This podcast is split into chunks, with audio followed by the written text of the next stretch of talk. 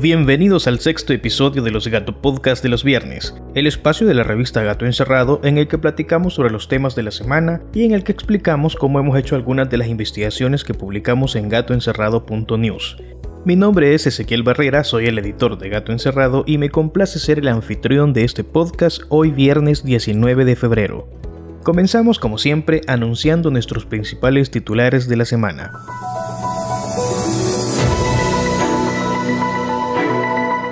El Tribunal Supremo Electoral repite su tradición de ineptitud frente a las elecciones del 28 de febrero. La embajadora del Salvador en Estados Unidos, Milena Mayorga, tergiversa conversación con un congresista estadounidense. Las primeras vacunas anti-COVID ya están en El Salvador. Para hablar sobre estos temas, nos trasladamos a la sala de redacción de Gato Encerrado con los periodistas que dan cobertura y seguimiento a estas noticias. En el primer bloque de este podcast quiero comenzar hablando sobre nuestra cobertura electoral que pueden consultar en nuestra página web gatoencerrado.news. En la sección electoral hemos publicado ya varias entrevistas con candidatos, excepto claro con gente de nuevas ideas porque parece que, según nos han contado, no les permiten hablar si no es con el permiso de arriba. Eso además demuestra un poco la, las cosas, cómo se mueven en el partido Nuevas Ideas. Pero con otros candidatos de otros partidos hemos platicado y nos han contado y nos han dicho algunas cosas que son bastante interesantes. Para platicar sobre algunas de las entrevistas que ya hicimos en la sección electoral de gatoencerrado.news, tengo por acá a Oscar González, quien es el periodista de la sección ambiental. Hola, mucho gusto. Y también tengo a Beatriz Benítez, quien es la coordinadora de la sección política. Hola, ¿qué tal? ¿Cómo están? Es un gusto saludarlos. Vamos a comenzar platicando sobre una de las entrevistas que se hizo bastante polémica en las semanas anteriores, la semana pasada creo, por lo que dijo el entrevistado. Estamos hablando de el candidato del PCN, perdón, PDC, Juan Marco Álvarez, quien se vende como un candidato ambientalista.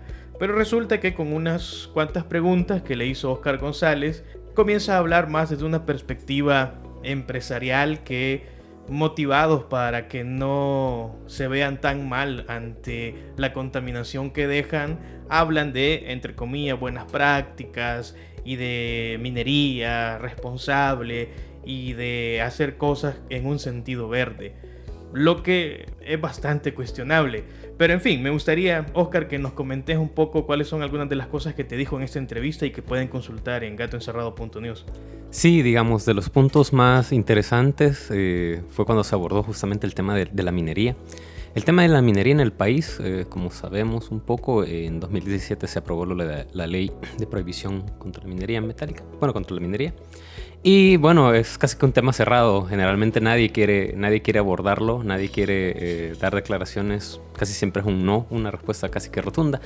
Pero en el caso de Juan Marco eh, Álvarez, lo que ocurre es que él, bueno, empieza a hablar un poco desde su experiencia, ¿verdad? Con, mineras.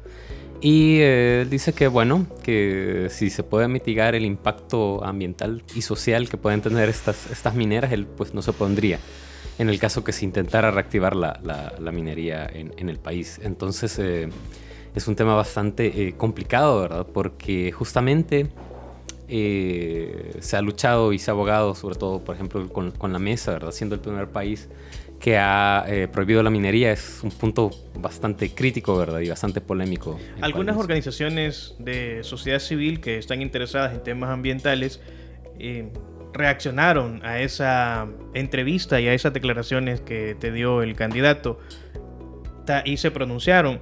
Eh, y también hicieron una conferencia de prensa en la que abordaron otros temas además de esto. Pero me gustaría, ya que fuiste también a esa conferencia de prensa, que nos contés cuál fue la reacción de las, de las organizaciones. Pues bueno, eh, las organizaciones justamente señalan que no es viable realizar la minería en el país, ¿verdad? Un poco Los puntos principales son eh, la densidad poblacional en, en, este escaso territorio que tenemos, ¿verdad? El otro tiene que ver con todo el tema de la crisis hídrica, la deforestación, por todos los impactos que tiene la, minería con respecto a, estos aspectos. Eh, y también el otro punto eh, que ellos señalan es esto, pues que eh, toda la afectación de la contaminación que tiene con respecto a la salud. Entonces simplemente no se puede llevar a, cabo la minería, señalan estas organizaciones. Y justamente en, cuando se fue todo este tema del debate, que fue más de una década antes de la aprobación de, la ley, se hicieron estudios con respecto a los impactos ambientales y sociales que iba a tener eh, la minería y se concluyó que simplemente no se puede llevar a cabo.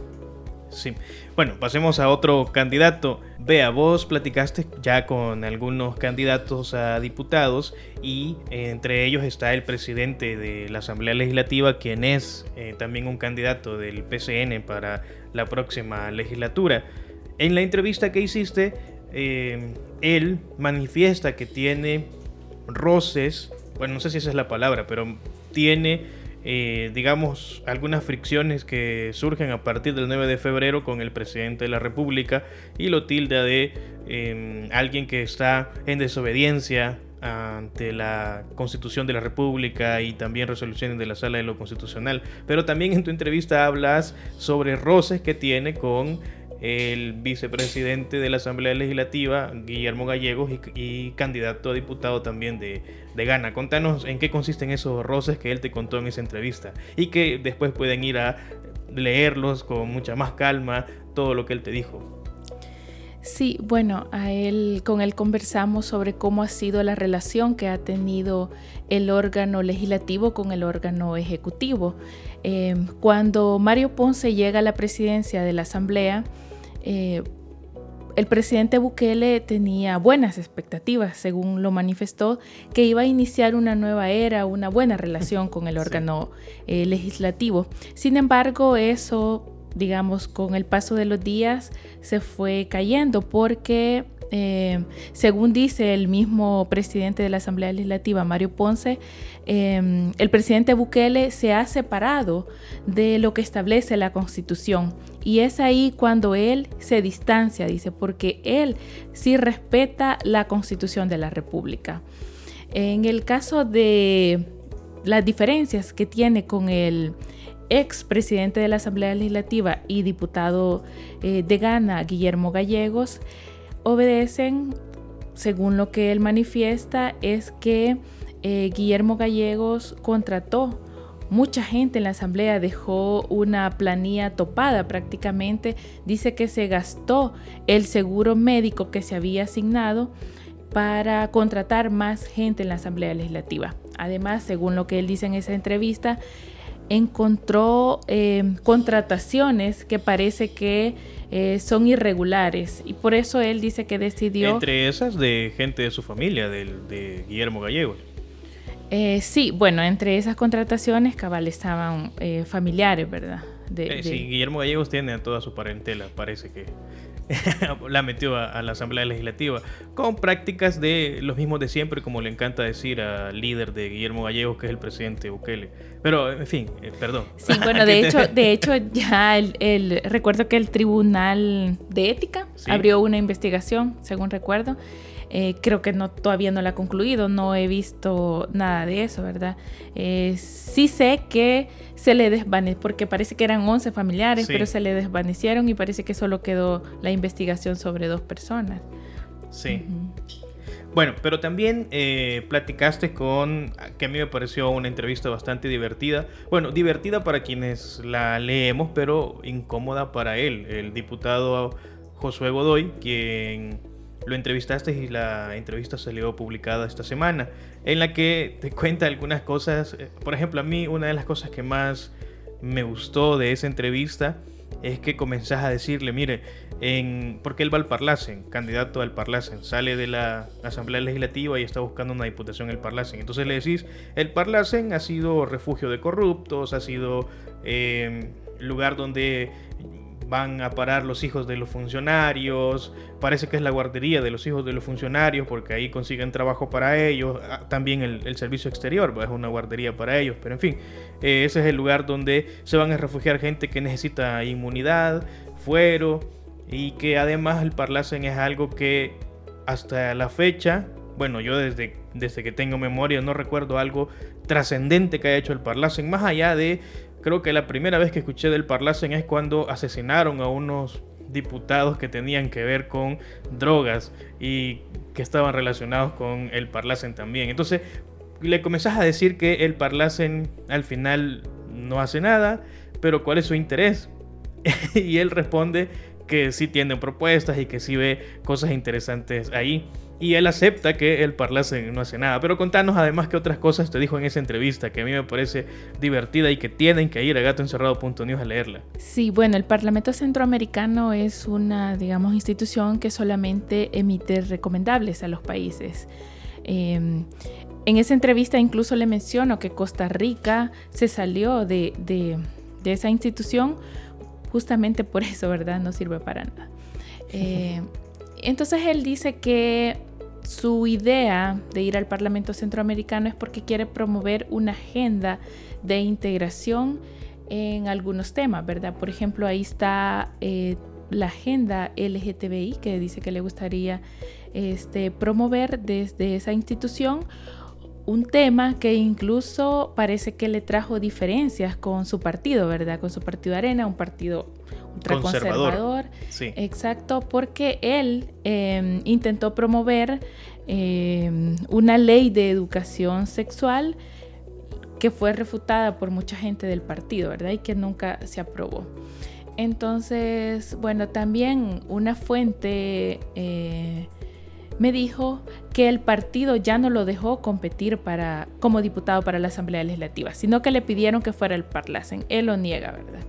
Él dice ah. que no es manipulable. Sí, bueno, es que esto de que no es manipulable lo dice porque para la elección del procurador de derechos humanos el partido lo quitó y puso a votar a una diputada suplente. Entonces él dice que tenía problemas eh, personales que no podía detallar y que por eso se fue, dice. Lo que es una extraña coincidencia cuando él está molesto con el partido, lo dice públicamente que no apoya esa elección y de repente tiene que irse y ponen una suplente y que vota a favor, eh, ocupando su espacio en la asamblea para, para votar. Pues es extraño pues que diga también que tenía cosas personales justamente en ese momento y siendo una elección tan importante, ¿verdad? Eh, que creo que los diputados propietarios deberían de tener esa responsabilidad, ¿verdad? De quedarse ahí para votar ya sea a favor o en contra, ¿verdad? Em, otra de las cosas que él menciona en la entrevista es que no está de acuerdo con esta dirigencia, con la dirigencia de Arena, em, que actualmente lidera Eric Salguero, ¿verdad? Él dice que deberían de estar al frente de Arena nuevos liderazgos, gente joven. Y dentro de esos liderazgos, él promueve que sea Ernesto Mason, actual alcalde de San Salvador, quien eh, sea el principal líder de Arena. Eh, un, un funcionario que lleva un proceso judicial por haber negociado con pandillas en las elecciones presidenciales de 2014, ¿verdad? Sí, bueno, entre otras cosas que dice también que le tiene una gran admiración porque además ha sido su mentora la actual alcaldesa de Santa Ana, Milena Calderón, ¿verdad? Sí. Sí, bueno, es una entrevista, es un poquito larga, pero es bastante interesante todo lo que él plantea en esa entrevista. Así que les invitamos a que vayan a gatoencerrado.news y puedan consultar esta y otras entrevistas. No hemos hablado de la entrevista a Yancy Urbina, donde justifica eh, los gobiernos del FMLN y toda su corrupción. Al final como que no tratan eh, estos candidatos de, y, miembros del partido FMLN, como también de Arena, de desligarse de la corrupción que ocurrió en los gobiernos y hasta incluso un poco la justifican. Pero bueno, ahí están algunas de las respuestas que nos han dado a estas preguntas sobre sobre cuáles son además sus propuestas, porque les hemos preguntado también cuáles son sus propuestas en temas de la despenalización del aborto, les hemos preguntado sobre temas ambientales que nos interesan mucho como revista, así que los invitamos a que vayan a ver nuestra cobertura electoral y que además estén pendientes porque vamos a seguir publicando más entrevistas y mucho más de la cobertura. Y hablando de la cobertura electoral, también vamos a hablar del papel importante que tiene en todo esto el Tribunal Supremo Electoral, pero vamos a hacer una pausa y luego regresamos con eso. En una ciudad carita de Dios, suciecita por el smog, pero mi señor, ¿por qué dejáis a Rocinante en su caballería? Mi amigo Sancho, he decidido no pelear más contra Molino de Viento. Hemos de emprender otra cruzada. ¿Pero en qué iréis sin caballo, Don Quijote? En bicicleta, Sancho. Todos los nobles la están usando. Así ejercitaré mis piernas flacas y me veré más esbelto para Dulcinea. ¿Y tú, Sancho? ¡Deja ese burro! ¿Mi burro? Y pronto súbete a la bicicleta, que por fin perderéis su apellido Panza. Quijote, Sanchos y Dulcineas, en bicicleta contra los molinos del sedentarismo. Andando en la bicicleta, ejercitas todo tu cuerpo, mejorando tu estado físico y tu salud. Por eso, dale una oportunidad a la bicicleta. Estamos de regreso en el podcast y hoy queremos platicar sobre la incompetencia histórica del Tribunal Supremo Electoral. El presidente Bukele y miembros de Nuevas Ideas desconfían del Tribunal Supremo Electoral y señalan que en los simulacros hubo irregularidades. Oscar eh, es el periodista que estuvo de turno el fin de semana pasado, así que le tocó ir a darse una vuelta por el simulacro que hizo el Tribunal Supremo Electoral cuando eh, en diferentes centros de votación, bueno, en realidad en todos los centros de votación se hizo el ensayo, digámoslo así, el simulacro de cómo va a ser el conteo, de la puesta cero eh, y de la transmisión de los datos. Y ahí es donde se menciona que hubo algunas irregularidades. Bueno, la gente de Nuevas Ideas es la que principalmente cuestiona el papel del Tribunal Supremo Electoral. Pero antes de que hablemos en sí del papel del Tribunal Supremo Electoral, me gustaría que nos platiques un poco qué fue lo que viste en el simulacro. Bueno, eh, ese domingo eh, mi experiencia empieza desde que me metí en una escuela para ver un poco la capacitación que estaban recibiendo las personas justamente sobre cómo utilizar este, este sistema informático. Eh, porque, y me parece bien interesante resaltar este punto, porque en la tarde quienes estuvieron en el simulacro no fueron las personas que van a conformar las juntas receptoras de votos, sino que fueron eh, técnicos. Eh, justamente, digamos, los técnicos tienen muchas más capacidades y habilidades como para manejar esto, pero quienes interesan, quienes van a estar el propio día, el 28, son las personas. Entonces, lo que pude eh, notar en la mañana, viendo a las personas, es que hay sin duda el proceso, el, sistema informático quizás no es tan complicado, sí tiene un montón de puntos, pero aún así eh, puede generar un montón de inconvenientes para personas que quizás no están eh, habituadas al uso de, sistemas, sobre todo cuando se dan estos tipos de problemas, ¿verdad? Cuando no tenés internet, cuando te falla la impresora, cuando, etcétera, ¿verdad? En teoría van a estar informáticos en, las, en los centros de votación ayudándole, ¿verdad? Pero lo que yo percibo de este punto es que se va va a ser más engorroso lo que se va a ir haciendo en todo el proceso. O sea, al final quienes probaron el ingresar los datos al sistema en las computadoras que se van a utilizar fueron técnicos y no fueron las personas que lo van a hacer ya en la realidad del día de. Y eso supone entonces que estas personas van casi que a ciegas, entonces.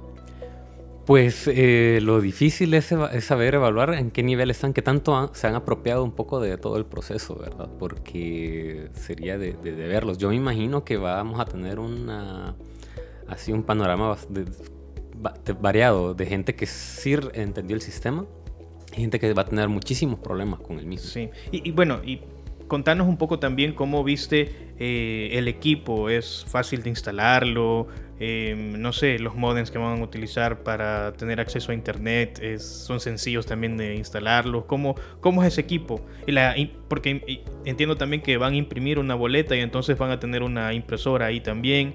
Todo ese equipo es fácil de instalarlo. ¿Cómo va a ser esa instalación y quiénes van a estar encargados de eso? Pues bueno, eh, los técnicos se va a instalar realmente, digamos, eh, sí son varios equipos, cabal, la impresora, la laptop, Eh, hay una pantalla porque están proyectando también eh, para que, eh, los que, los que conforman la Junta Receptora de Votos estén viendo lo que se está digitando, ¿verdad? Este, pues la verdad, en el espacio, cuando uno ha ido a elecciones se da cuenta que todos están encima cuando está el tema del conteo sí. y el espacio es bastante complicado y son un montón de elementos, creo que eso también va a complicar. Lo que sí logré notar, e incluso con los técnicos, es eh, la cantidad de papeles que se están imprimiendo en el mismo momento, porque hay una lista que va para fiscalía, por ejemplo, eh, también eh, para otras instancias que están pendientes de, de, del proceso. Entonces todo eso eh, de llevar una lógica de entrega y todo ese papeleo se vuelve, se vuelve bastante complicado. Y luego cuando hacen la transmisión, por ejemplo, una vez que ya están impresas las actas, que las tienen que pasar para, para transmitirlas, ¿verdad? Entonces, este, eh, si fuera un espacio así bastante libre y, con, y espacioso, digamos, justamente, eh, podrías utilizarlo fácilmente, pero yo creo que eso también va a generar mucha gente encima viendo lo que uno hace, creo que sí. va a volver complicado. Bueno, va a estar interesante el día de las elecciones a ver cómo sucede todo. Vea, con tu experiencia de años cubriendo elecciones, has logrado advertir, identificar algunas, eh, no sé, incompetencias, ineptitudes del Tribunal Supremo Electoral. Eh, porque, para ser sinceros, a pesar de lo que dice el discurso oficial del presidente y de la gente del Partido Nuevas Ideas sobre irregularidades, para ser sinceros, el Tribunal Supremo Electoral siempre ha tenido problemas. Entonces contanos un poco cuáles han sido las irregularidades o incompetencias que has visto en las elecciones anteriores y que has tenido la oportunidad de cubrir. Sí, bueno, al menos recuerdo dos casos eh, que le preceden al Tribunal Supremo Electoral de falla, ¿verdad? Uh -huh. En 2015, que fue cuando se aplicó por primera vez el voto cruzado, el Tribunal Supremo Electoral contrató varias empresitas para que hicieran ese proceso de, de, transmisión, de consolidación y de divulgación de resultados. Entre esas empresas que contrató estaba Soluciones Aplicativas y Datagraphic. Eh, estas empresas eh, bueno, hubo algunas empresas que recuerdo que no quisieron participar porque dijeron que ya se les estaba diciendo a pocos días de las elecciones y veían un riesgo, ¿verdad?, en asumir ese compromiso. De hecho, ese simulacro de ese año también falló. Eh, y cuando se llegó el día de las elecciones, también falló, ¿verdad? Colapsó. No sí. hubo esa, en esa elección no se conocieron resultados preliminares, ¿verdad? Porque Estamos hay, hablando de la elección 2015, 2015, ¿verdad? sí. Porque hay que recordar que estos resultados que se conocen esa noche son preliminares, no son los resultados eh, reales, digamos. Eso, o definitivos. O definitivos, sí. Eso se hace ya en el escrutinio final que se llama, ¿verdad? Ahí es donde ya se llevan las actas y a las personas que estuvieron en juntas receptoras de votos, eh, vigilantes, toda la gente del Tribunal Supremo Electoral, la Fiscalía, la Procuraduría, llegan a unas mesas, se instalan y empiezan a revisar los resultados de las actas, ¿verdad? Y ahí es donde ya se da el resultado definitivo, ¿verdad? Entonces para la elección 2015 eh, esta empresa, por ejemplo, Soluciones Aplicativas, dijo, bueno, se desligó, dijo que a ellos no los habían contratado para hacer ese paso de divulgación de resultados, que ellos no eran responsables, ¿verdad? Quien era el presidente del Tribunal Supremo Electoral en ese momento era el magistrado Julio Olivo. Él dijo que sí habían contratado a esa empresa para que hiciera ese proceso de divulgación, y que la habían, la habían contratado por recomendación de los técnicos. Sin embargo, esta empresa no tenía experiencia en haber desarrollado elecciones, ¿verdad?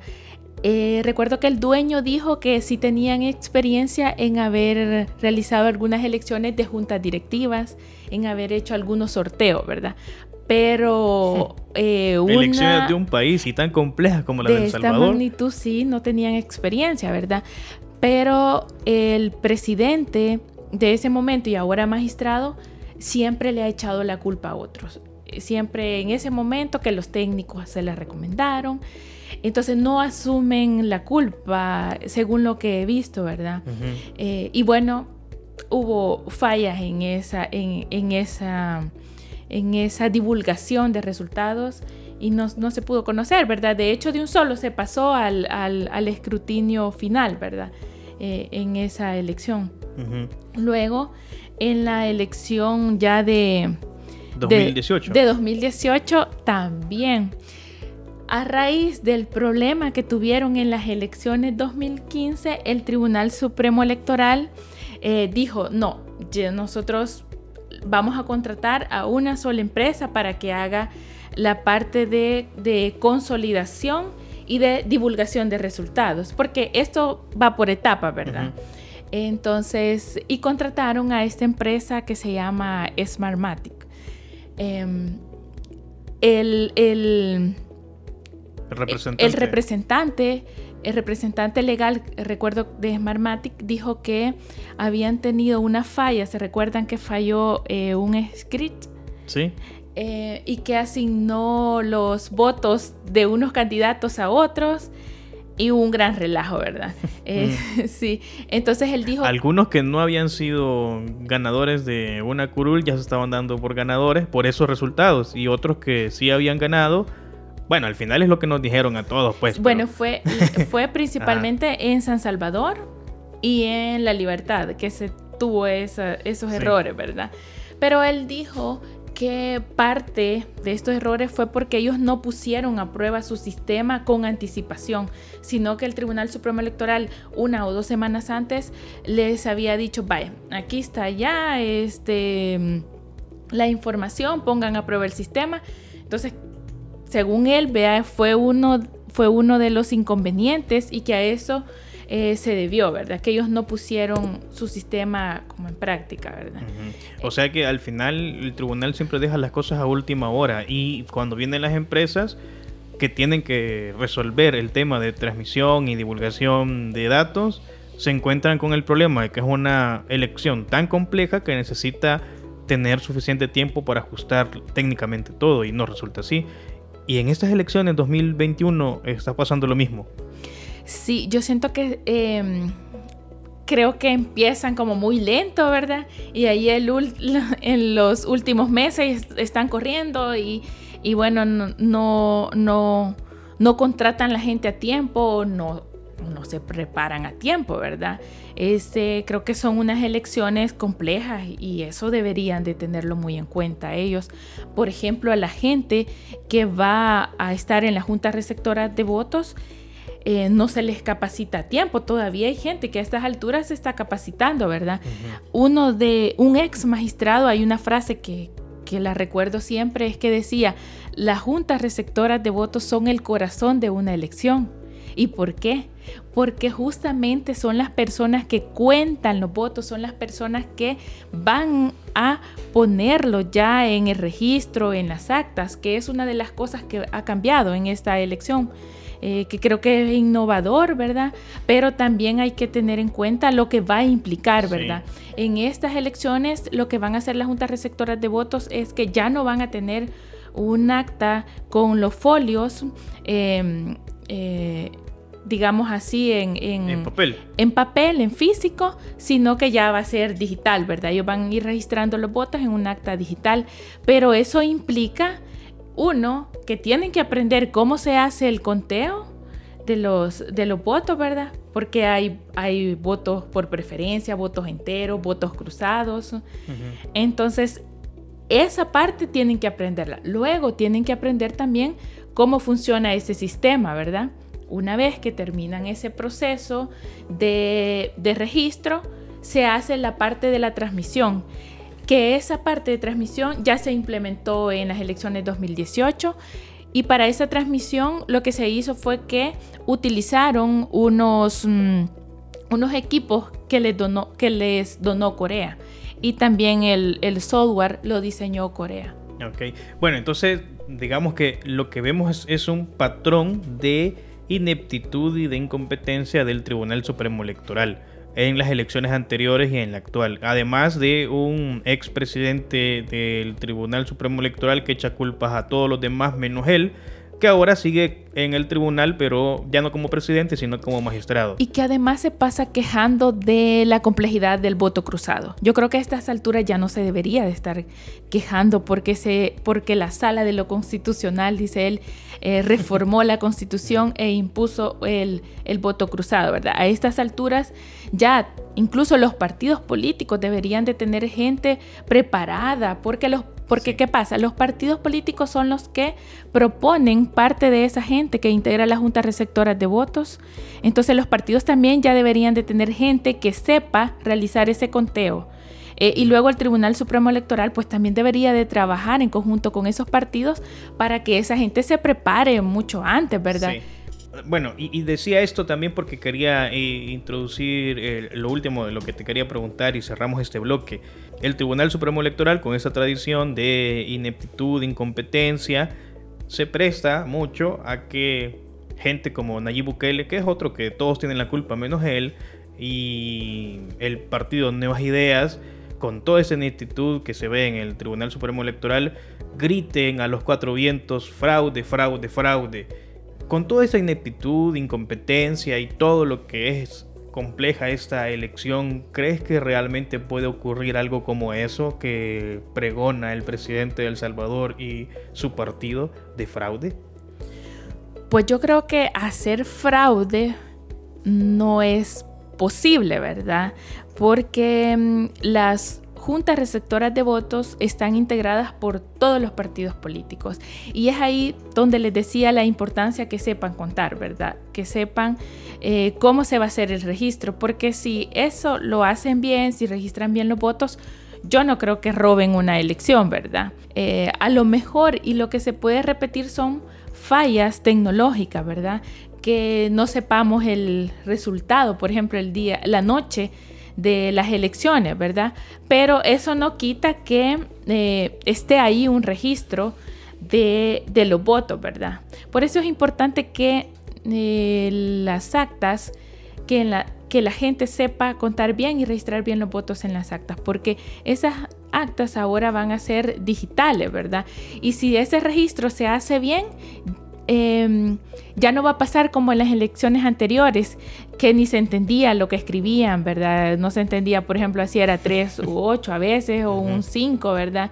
Entonces ahí, por ejemplo, sí, sí, sí, creo que había al menos un robo de algún voto o dos votos, ¿verdad? Porque no se O sea que hoy de todas formas va a ser más difícil ya robarse las elecciones como pregonan. Bueno, cuando, cuando vos haces, digamos, si pones bien los números, si pones bien un número, registras bien el voto en, el acta digital, pues no creo que no vayas a entender, ¿verdad? Si es un 7 en, ya en, en, un acta digital, ¿verdad? Creo que ya va a estar claro y esto sí les va a permitir que el escrutinio final sea mucho más rápido, ¿verdad? Bueno, hay una cosa que yo de todas formas no comprendo. Si todas las encuestas dicen que el partido que va a tener la mayoría es Nuevas Ideas, ¿por qué hablan tanto de fraude? Es decir, al final es una cosa que va a pasar, pues nadie está diciendo que Nuevas Ideas no va a tener mayoría, pero están intentando meter en el en, la discusión pública, en el debate público, esa idea de fraude. Pero vamos a ir cerrando este bloque, hay mucho más de qué hablar, hay otros podcasts que vamos a hablar también sobre las elecciones, creo que el siguiente podcast de la próxima semana creo que va a ser importante que hablemos sobre cómo votar, porque también es bien complejo para, para entender cómo voy a fraccionar mi voto en el momento en que voy a votar y todo esto. Entonces, creo que va a ser necesario que hablemos un poco de eso la próxima semana. Bueno, muchas gracias Oscar y Bea. Gracias, cuídense mucho. Gracias. No se requiere realizar grandes esfuerzos, sino un poco de educación. Cambiar malos hábitos es aportar nuestro granito de arena para preservar nuestro planeta. Los focos de bajo consumo son más caros que los normales pero duran hasta ocho veces más y consumen la quinta parte de la energía para dar la misma cantidad de luz, con lo cual se termina ahorrando energía y dinero. Hagamos de este un mundo mejor.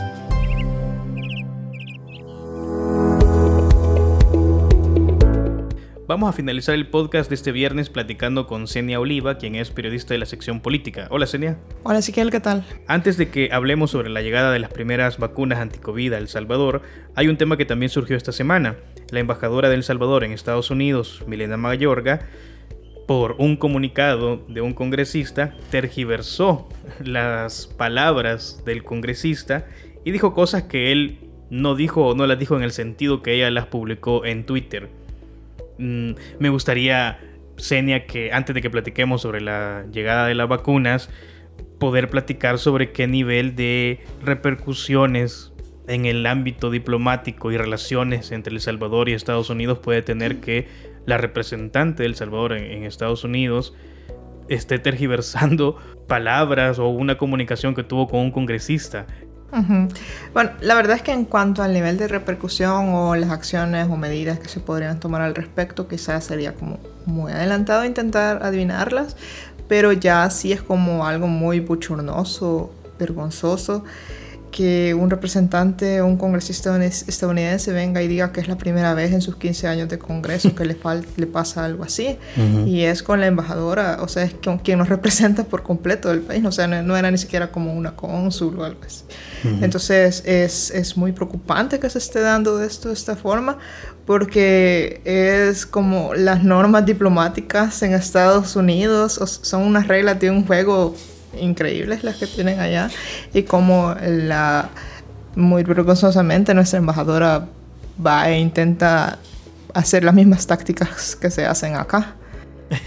Ajá. que aquí usualmente podría no haber sido con tantas repercusiones, pero sí, allá es muy vergonzoso que ya se esté dando esto y de alguna forma u otra eso implicaría que otros congresistas no van a estar dispuestos a querer hablar con ella o pues limitar aún más el acceso que ella pudiera tener con estos congresistas. Y recordemos que ella va con la idea de que supuestamente no tiene que ir haciendo lo, o sea, lo que ha estado haciendo. No sé si han visto su cuenta de Twitter, de Instagram, perdón, donde ha publicado una fotografía en donde se está tomando fotos como en un local de, manejado por salvadoreños en el Upper East Side de Manhattan, en, en Nueva York.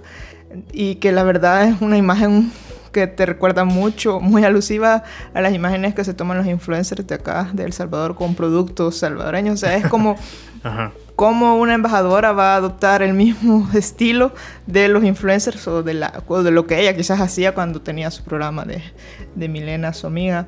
Entonces, eh, su trabajo debe de ir más allá de ir a visitar cafés o, o, negocios salvadoreños. Tiene que, ella se supone que trabajar, por ejemplo, por el tema de los tepecianos, por el tema de los jóvenes con DACA saber qué está pasando con las personas que seguían aún en centros de detención de ICE, que estaban solicitando refugio, que tenían meses de ser detenidos bajo la administración Trump. No sabemos qué está haciendo en cuanto a estos temas.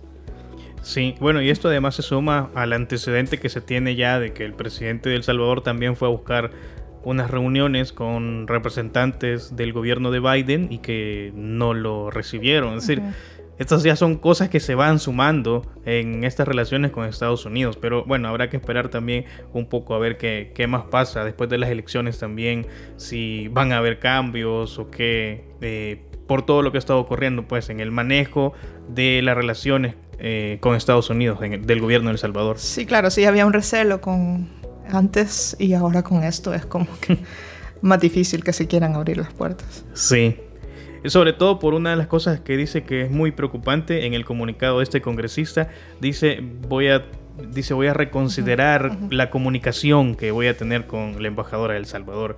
Es bastante preocupante eso, pues. Sí.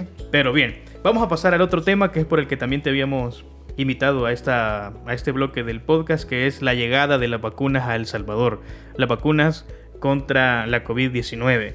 Este miércoles, por la mañana, como lo había anunciado eh, previamente el presidente de El Salvador, arribaron el primer lote de vacunas. 20.000 si no estoy mal.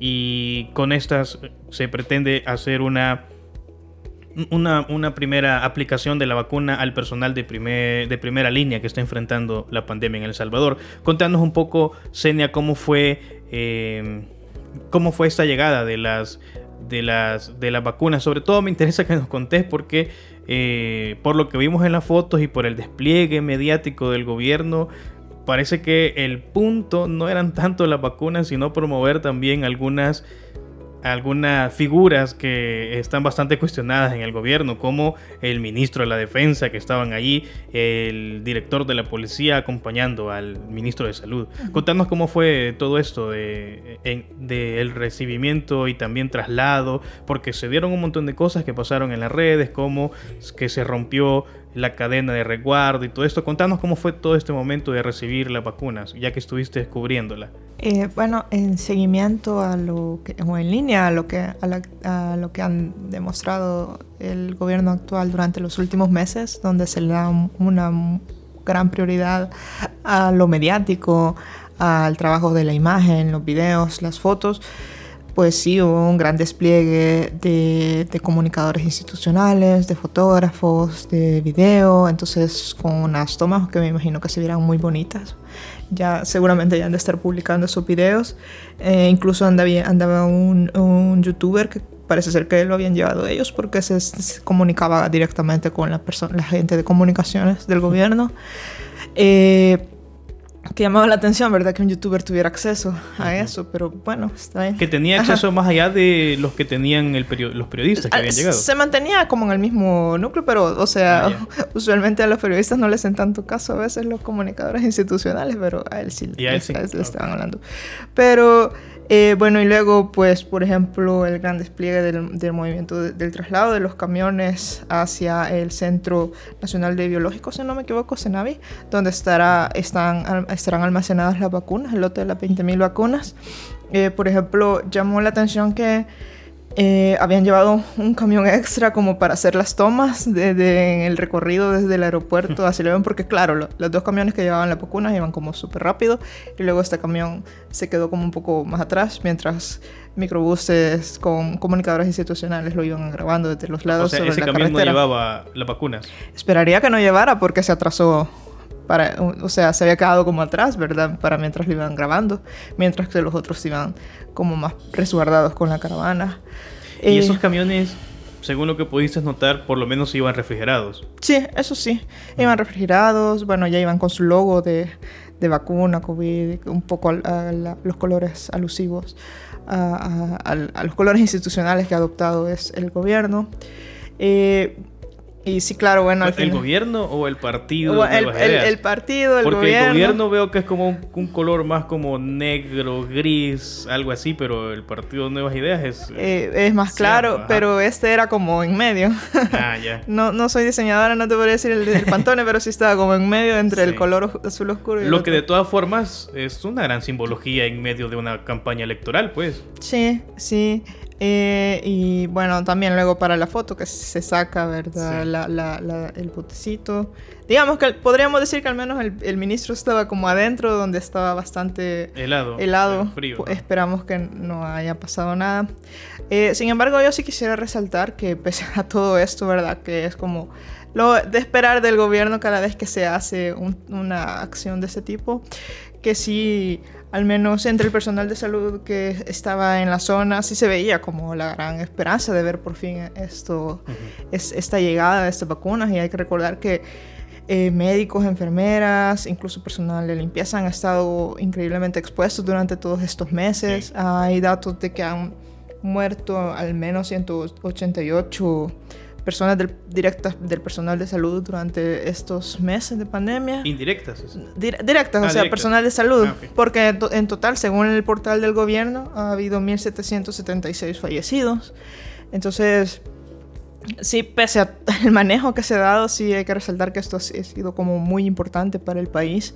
Y de hecho, para la primera, la, que fue una enfermera, la primera vacunada, bueno, la que sabemos que ha sido la primera vacunada, sí se le notaba la emoción de, de, poder y entonces hay que resaltar... Esta fue la que en la colonia Atlacat, donde llegó el presidente. Sí, así es. Ah. Sí, entonces, eh, que ella dijo que incluso había perdido a su padre durante estos meses de pandemia, entonces sí es algo muy bueno para el personal de salud que espero que sí se les pueda proteger eh, lo Sí. más pronto posible porque han hecho un sacrificio increíble. Sí, bastante. Sí, sí, al final ellos han sido los héroes de todo esto. O sea, lástima al final el manejo que siempre da el Sí. gobierno, este tipo de cosas. Y te quería preguntar también que hubo una cosa que no te respondieron ayer porque lo preguntaste cuando estuviste con eh, en, el, en el aeropuerto. Preguntaste también en el lugar este donde los están resguardando, en el Matasano, las vacunas, y es el costo. Y lo que vi es que huyeron a esa pregunta. Sí. Y no solo vos, sino también otros medios han, han estado intentando preguntar sobre el costo de esta vacuna. Y bueno, lo que dicen es que han firmado un contrato Sí. de confidencialidad con la farmacéutica. Eh, pero, pero, ¿qué te parece a vos? ¿Por qué era importante que te contestara esta pregunta sobre el costo? ¿Por qué es importante que la población sepa cuánto cuesta esta vacuna y lo que el país está invirtiendo en, en esto? Ah, bueno, porque además no es una compra única, sino que tiene que seguir comprando. Por ejemplo, de estas 20.000 dosis, se tiene que saber que al menos no significa que 20.000 personas serán vacunadas, sino que de estas tiene que... O bueno, el, bueno, el gobierno aún no ha explicado cómo va a ser ese proceso, porque en teoría sería como que de estas 20.000 dosis sería la primera, porque cada persona tiene que recibir dos dosis, entonces serían, de, de estas 20.000 vacunas, perdón, serían 10.000 personas. Ajá. Sería para su primera dosis y su segunda dosis. Entonces, y pues ah, realmente a escala internacional se ha intentado hacer hincapié en, en la importancia de la transparencia del- de, de los datos, del uso de los fondos para el combate de la pandemia, para evitar casos de corrupción. Entonces es más que todo un tema de, de transparencia, de por qué otros gobiernos sí lo han hecho y por qué otros gobiernos sí pueden decir cuánto están gastando, a, a qué con qué farmacéuticas están haciendo los convenios, porque hay gobiernos que han comprado de distintas farmacéuticas. Entonces, ¿por qué aquí se firman convenios de confidencialidad? Entonces, ¿por qué una ¿Bajo farmacéutica términos, ajá, va? También, ajá. y eso no lo podemos saber porque además casi todo lo que está relacionado con la pandemia lo tienen en reserva, Ujú. cosa que nos parece también preocupante porque estamos hablando de la salud pública, estamos hablando de la salud de la población y que tengan en reserva cómo van a hacer todo eso es, es preocupante, pues solo agrega un componente de oscuridad a esto que no es bueno. Ujú. Y, y lo último que te quería preguntar también es, eh, ya medio lo mencionaba sobre el plan y de logística para distribuir. ¿Qué sabemos sobre ese plan? ¿También está en reserva si es que existe o qué?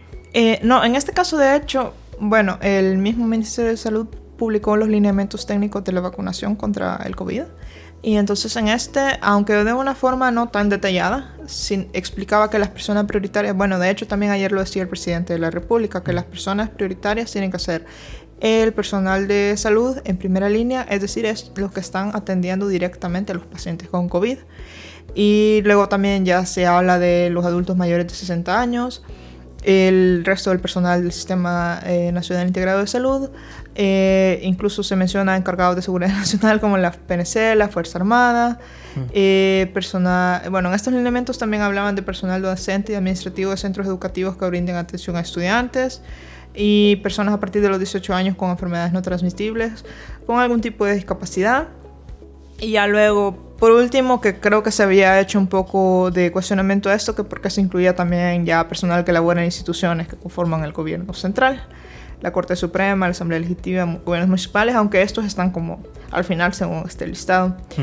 Lo único malo es que aquí queda la duda, por ejemplo, en, en México se instaló un sistema que fue un fracaso los primeros días, no sé si ya estará funcionando, en el que las personas podían como registrar a sus adultos mayores, a sus padres y abuelos. Aquí sabemos que al menos en el personal del sistema de salud, el, pues sí, el gobierno tiene como su, su sistema informático, ¿verdad? Sabe quiénes son, pero como puede uno, digamos, decir, aquí está mi abuelita, por favor, tómenla en cuenta. Eso es una de las cosas que quedan en duda. Ya. Y que no las han contestado todavía. Está difícil que lo contesten. Bueno, pero de todas formas, mm, vamos a seguir expectantes porque al final estas 20.000 son apenas un pequeño esfuerzo de todo lo que tiene que haber. Al final son como un poquito más de 4 millones de personas las que van a recibir la vacuna, ¿verdad? Sí, el, pre- Salvador. el presidente decía que tenía un estimado de 4.5 millones de personas, eh, eh, porque no se toma en cuenta a los menores de edad, porque es, eh, como, como para ellos no, es tan- no está tan recomendado que se les aplique la vacuna. Luego hay otras personas inmunosuprimidas o que tienen problemas que no pueden recibir eh, vacunas. Y bueno, ahí están, las estarán las que no quieran recibir la vacuna. Ah, sí. ¿Y esto en algún momento va a tener algún costo? ¿Es voluntario para la población salvadoreña? Eh, digo, gratuito. Eh, ¿Va a ser gratuito o tiene algún costo?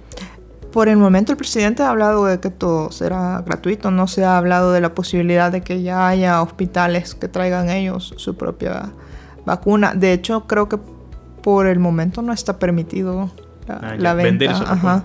Sí, porque recuerdo haber leído que había un país que le estaban cuestionando que estaba esperando a que se permitiera ya el comercio así como para que... Ajá. para hacer negocio de esto. Ah, bueno.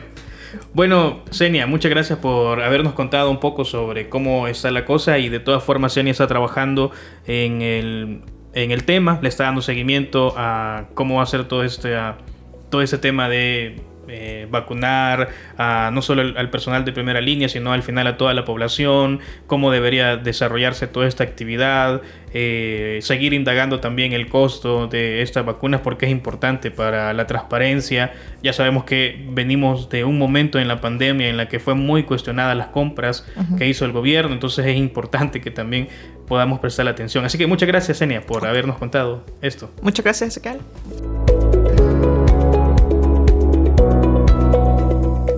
Así llegamos al final de este sexto episodio de los Gato Podcast de los viernes, el espacio de la revista Gato Encerrado en el que platicamos sobre los temas más relevantes de la semana. Nos escuchamos hasta el próximo viernes.